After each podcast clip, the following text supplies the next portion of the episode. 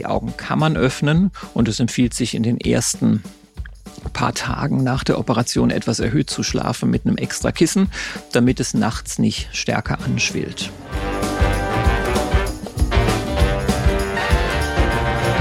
Herzlich willkommen zu der neuen Folge meines Podcasts Bewusst Schön Sein, dem Podcast über Schönheitschirurgie und das Leben. Du hörst heute eine Folge, bei der wir uns um ein Thema kümmern, das extrem häufig ist und das liegt einfach nur an der schieren Zahl. 1,5 Millionen.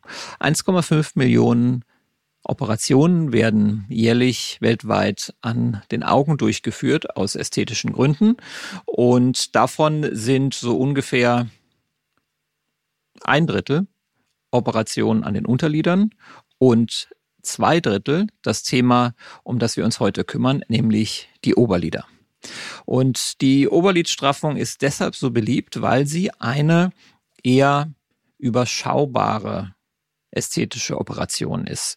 Sowohl was den operativen Aufwand angeht, was das Risiko angeht, was vor allen Dingen den Preis angeht. Der Preis einer Oberlidstraffung ist meistens nicht so sehr hoch. Das heißt, das ist eine OP, die können sich äh, viele Menschen leisten. Auch das ist natürlich ein Thema immer in ähm, meinem Bereich, in dem ich arbeite. Und äh, so ist die Oberlidstraffung wahnsinnig populär. Sie ist sehr, sehr effektiv und äh, sie ist auch deshalb so häufig, weil Männer und Frauen gleichermaßen sie durchführen. Bei den Frauen ist diese Operation auf ähm, Platz drei aller Operationen tatsächlich weltweit, den häufigsten bei den Männern sogar auf Platz zwei. Ähm, es betrifft jeden von uns ähm, irgendwann im Leben hängen die Oberlider ein bisschen, um genauer zu sein, und da gehen wir gleich drauf ein, die Haut an den Oberlidern. Und deshalb ist es eine Operation, die so häufig ist. Ich werde mit dir jetzt einige Dinge äh, zusammen besprechen, die die Oberlidstraffung angehen und woran du auch selber erkennen kannst, ob du möglicherweise schon ein Kandidat, eine Kandidatin für eine solche Operation bist. Grundsätzlich bei den Oberlidstraffungen sind die medizinischen Indikationen ein Teil der Indikationsstellung. Soll heißen, dadurch, dass wenn viel Haut besteht auf den Oberlidern und diese viele Haut deutlich über die Wimpern herüberhängt oder womöglicherweise schon in den Pupillen, äh, Pupillen hängt, dann habe ich eine medizinische Indikation und möglicherweise sogar die Möglichkeit, dass die Krankenkasse für eine solche Operation bezahlt. Das ist aber tatsächlich nicht so sehr häufig beziehungsweise vorbehalten für Menschen, die dann schon, ja, ich sag mal deutlich jenseits der 70 sind mit einer so ausgeprägten Erschlaffung der Lidhaut, ähm, dass das dann gerechtfertigt ist. Kleinere Einschränkungen übernimmt leider die Kasse manchmal dann auch nicht und so bleibt es zum Schluss wahrscheinlich zu, ja, deutlich drei Viertel der Fälle äh, dann immer bei einer ästhetischen Operation, die die Patientinnen und Patienten selber bezahlen müssen. Woran erkennst du, dass du zu viel Oberlidhaut hast. Meistens reicht der Blick in den Spiegel und natürlich kommen auch noch weichere Symptome mit dazu, also sprich eine Art von Müdigkeit beziehungsweise ein schwere Gefühl, was du auf den Oberlidern hast, was klassischerweise morgens gar nicht so besonders ausgeprägt ist und je länger der Tag ins Land zieht, desto stärker wird dieses Druckgefühl, wenn man dann noch eine Person ist, die viel vorm Computer sitzt und arbeitet, dann natürlich noch umso mehr. Und ähm, woran liegt das? Das ist ein bisschen damit zusammenhängend, dass die Muskulatur im Gesicht immer müder wird, je länger der Tag dauert. Und ähm, man sonst, wenn die Lider schon ein bisschen hängen, beziehungsweise die Oberlidhaut eben schon ein bisschen viel ist und drückt, man dann mit seiner Stirnmuskulatur dagegen arbeitet und das immer so ein bisschen nach oben zieht. Und ähm, je länger der Tag dauert, desto mühsamer wird das für den Körper und desto anstrengender wird das ständige nach oben ziehen der Brauen, um die Lider zu entlasten. Und dann wird das eben als schwere Gefühl im Laufe des Tages wahrgenommen. Und genau mit dieser Thematik und dieser Problematik hm, geht's jetzt auch direkt weiter. Denn man kann die Oberlider nicht wirklich trennen von deiner Stirn und von deinen Augenbrauen, weil die ganze Ästhetik zum einen ineinander übergeht und zum anderen auch die Funktionalität ähm, dessen, was ich gerade schon sagte, Bewegung der Brauen, Bewegung der Stirn, einen riesigen Einfluss hat auf die Oberlidästhetik. Man kann Patientinnen und Patienten, die etwas zu viel Haut im Bereich der Oberlider haben, immer so in drei operative Gruppen einteilen, ganz grob.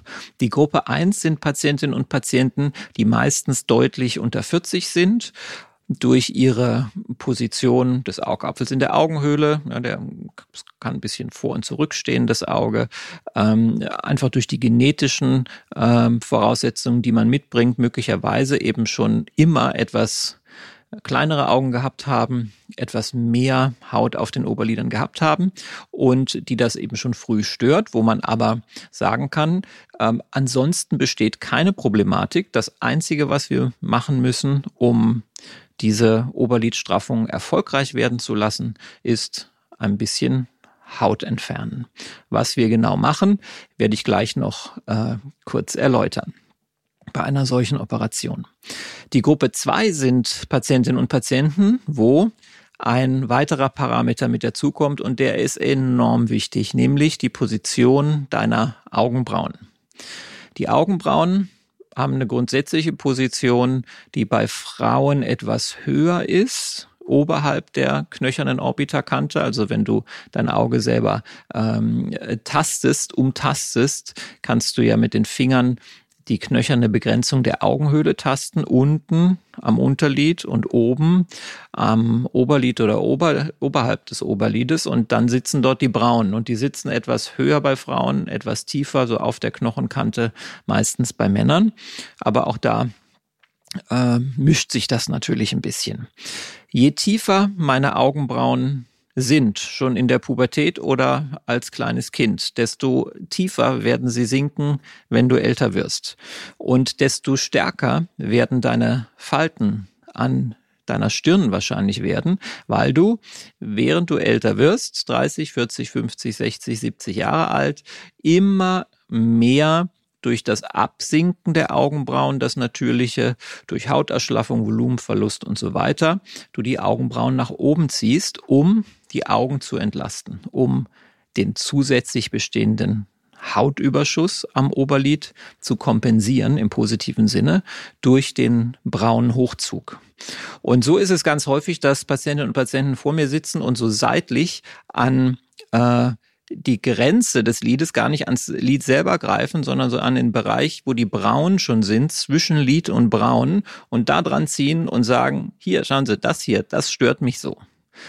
Und da muss ich immer sagen, das hat leider überhaupt nichts mit Ihren äh, Lidern zu tun oder mit ihrer Oberlidhaut zu tun oder ähm, zumindest nicht unmittelbar, sondern das hängt mit ihrer braunen Position an ab. Was da passiert ist, je älter wir werden, kippen vor allen Dingen die seitlichen Anteile unserer Augenbrauen nach unten ab, weil wir Volumen im Bereich der Schläfe verlieren, ähm, neben der Hauterschlaffung die uns grundsätzlich ereilt. Und äh, was dann eben passiert, ist, dass so das, das seitliche, die seitliche Hälfte der Braue, wenn du die Braue teilst in zwei Hälften, das, was der äußere Teil ist, ähm, der sackt nach unten ab und macht etwas, was die Engländer, Amerikaner im englischen Sprachgebrauch gerne als lateral hooding nennen.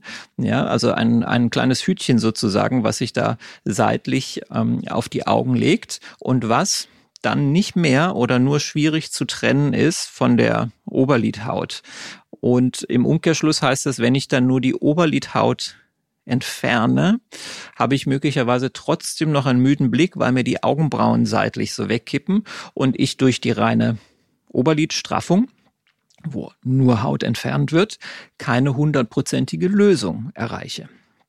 Das ist alles eine Situation für die Patienten und Patienten in Gruppe 2, wie gerade gesagt, die dann eine Kombination haben aus zu viel Haut auf den Oberlidern plus eine veränderte Braunposition und man sich dann unterhalten muss, reicht es noch, nur ein bisschen Oberlidhaut zu entfernen oder muss zusätzlich auch seitlich an der Augenbraue etwas gemacht werden, um zu einem zufriedenstellenden ästhetischen Ergebnis zu kommen.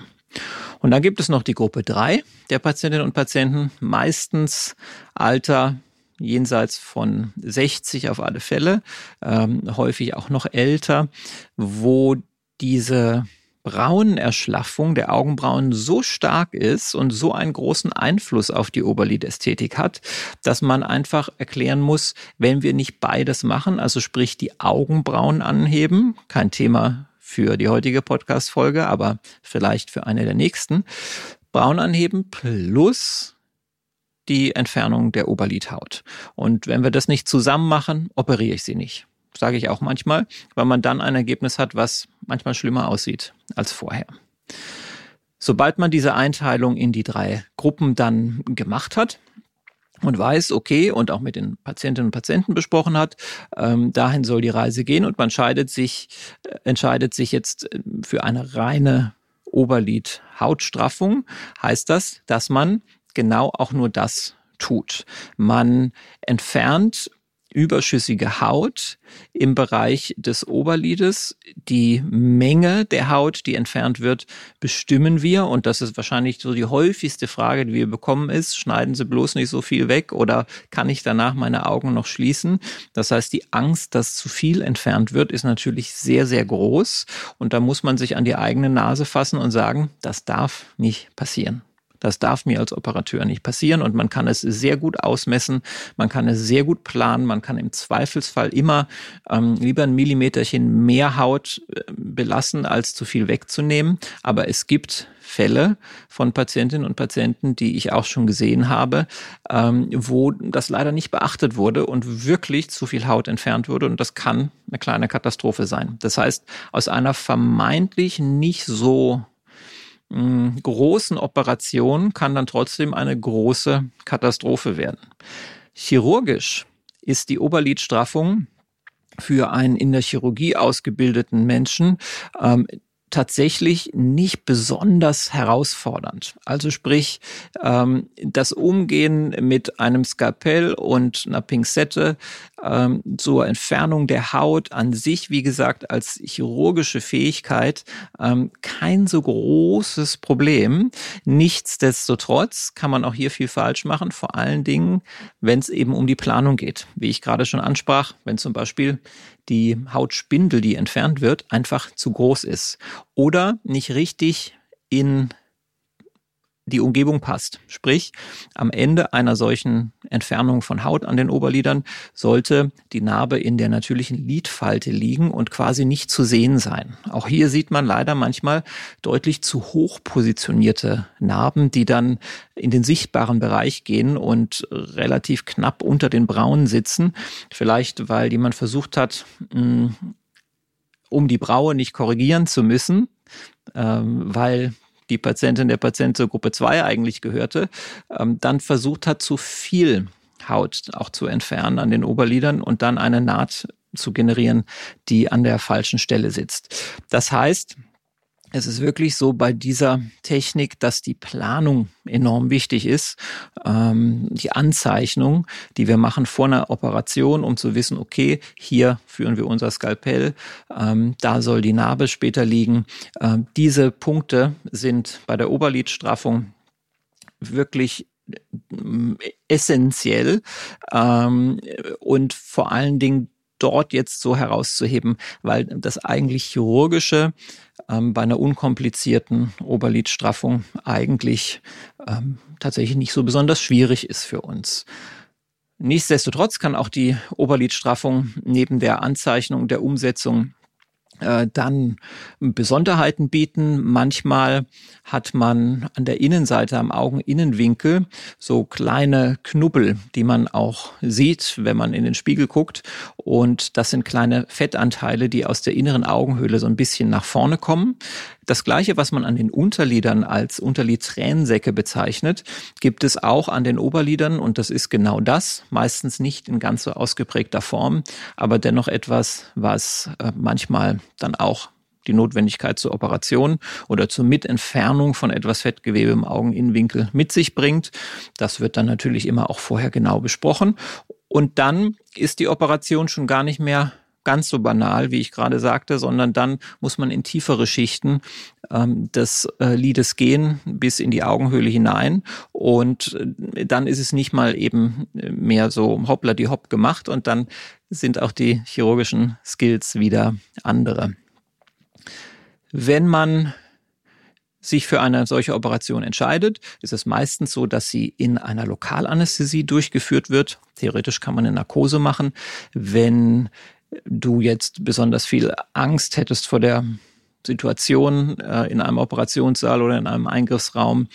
Ähm, es ist prinzipiell eher vergleichbar mit einem Zahnarztbesuch vom insgesamten Aufwand, also sprich, wie lange man stillhalten muss. Man bekommt ja die Lokalanästhesie als Spritze tatsächlich auch wie beim Zahnarzt, ähm, nur eben nicht in den Mund, in den Gaumen, sondern in die Augenhaut von der Seite eingespritzt und ähm, dann ist es eben tatsächlich ganz gut damit zu vergleichen. Nichtsdestotrotz, weil man so nah am Auge dran ist, gibt es immer mal wieder auch Patientinnen und Patienten, die sich für eine kurze Vollnarkose äh, oder einen Dämmerschlaf entscheiden, um eine solche Operation durchführen zu lassen. Die Nachwirkungen der Oberlidstraffung, die so etwa 45 Minuten dauert im Operationssaal, sind relativ überschaubar. Das soll heißen, man kann allen, die das machen, eigentlich sagen, dass man so nach zwei Wochen mit den Nachwirkungen durch ist. Das heißt, ähm, stärkere Schwellungen oder Blutergüsse sind dann eigentlich überstanden. Und ähm, man zieht, so ist es bei mir zumindest, nach einer Woche einen kleinen Faden heraus, was recht schmerzfrei und schnell funktioniert und kann dann schon nach einer Woche ohne Pflaster mit einem kleinen bisschen Salbe wieder äh, nach draußen gehen. Man kann natürlich auch vorher schon nach draußen gehen. Man kann eine Sonnenbrille aufziehen im Sommer ähm, und hat ansonsten einfach so ein kleines Pflästerchen.